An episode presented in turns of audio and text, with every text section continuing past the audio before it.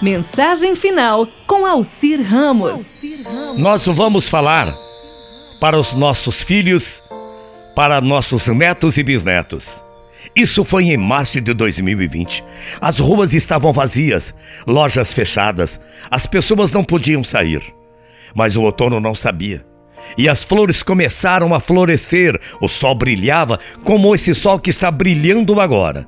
Os pássaros cantavam, as andorinhas iam chegar em breve. O céu estava azul, muito azul, como esse céu de agora.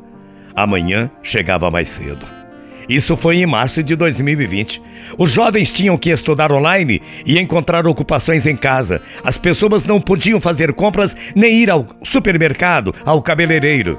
Em breve, não haveria mais espaço nos hospitais. As pessoas continuavam ficando doentes. Mas o outono não sabia. A hora de ir ao jardim estava chegando. A relva ficava verde. Isso foi em março de 2020.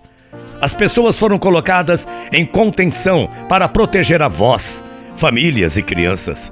Chega de reuniões, nem refeições, festas com a família, nem pensar. O medo se tornou real e os dias eram parecidos. Mas o outono não sabia. As macieiras, cerejeiras e outras floresceram. As, as folhas cresceram.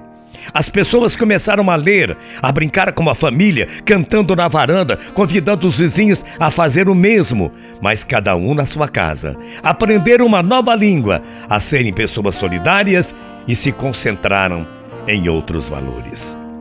As pessoas perceberam a importância da saúde, o sofrimento deste mundo que parou. Está parado, continua parado, da economia que caiu. Mas o outono não sabia. As folhas deixaram o seu lugar para a fruta, os pássaros fizeram ninho, as andorinhas chegaram. Então o dia da libertação chegou. As pessoas souberam, através do rádio, da TV, que o vírus tinha perdido a batalha. As pessoas saíram para as ruas, cantavam, choravam, beijando seus vizinhos, seus amigos, sem máscaras e sem luvas. E foi aí que o inverno chegou.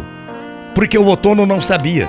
Ele continuou lá, apesar de tudo, apesar do vírus, do medo e da morte. Porque o outono não sabia. Ele ensinou às pessoas o poder da vida. Para os nossos netos, filhos e bisnetos, vai ficar tudo bem. Fique em casa, proteja-se e com certeza você vai aproveitar a vida. Mas acima de tudo, continue em casa. Fique com a gente e muita fé no Criador. Bom dia, ótima tarde de quarta-feira e até amanhã. Tchau, feia.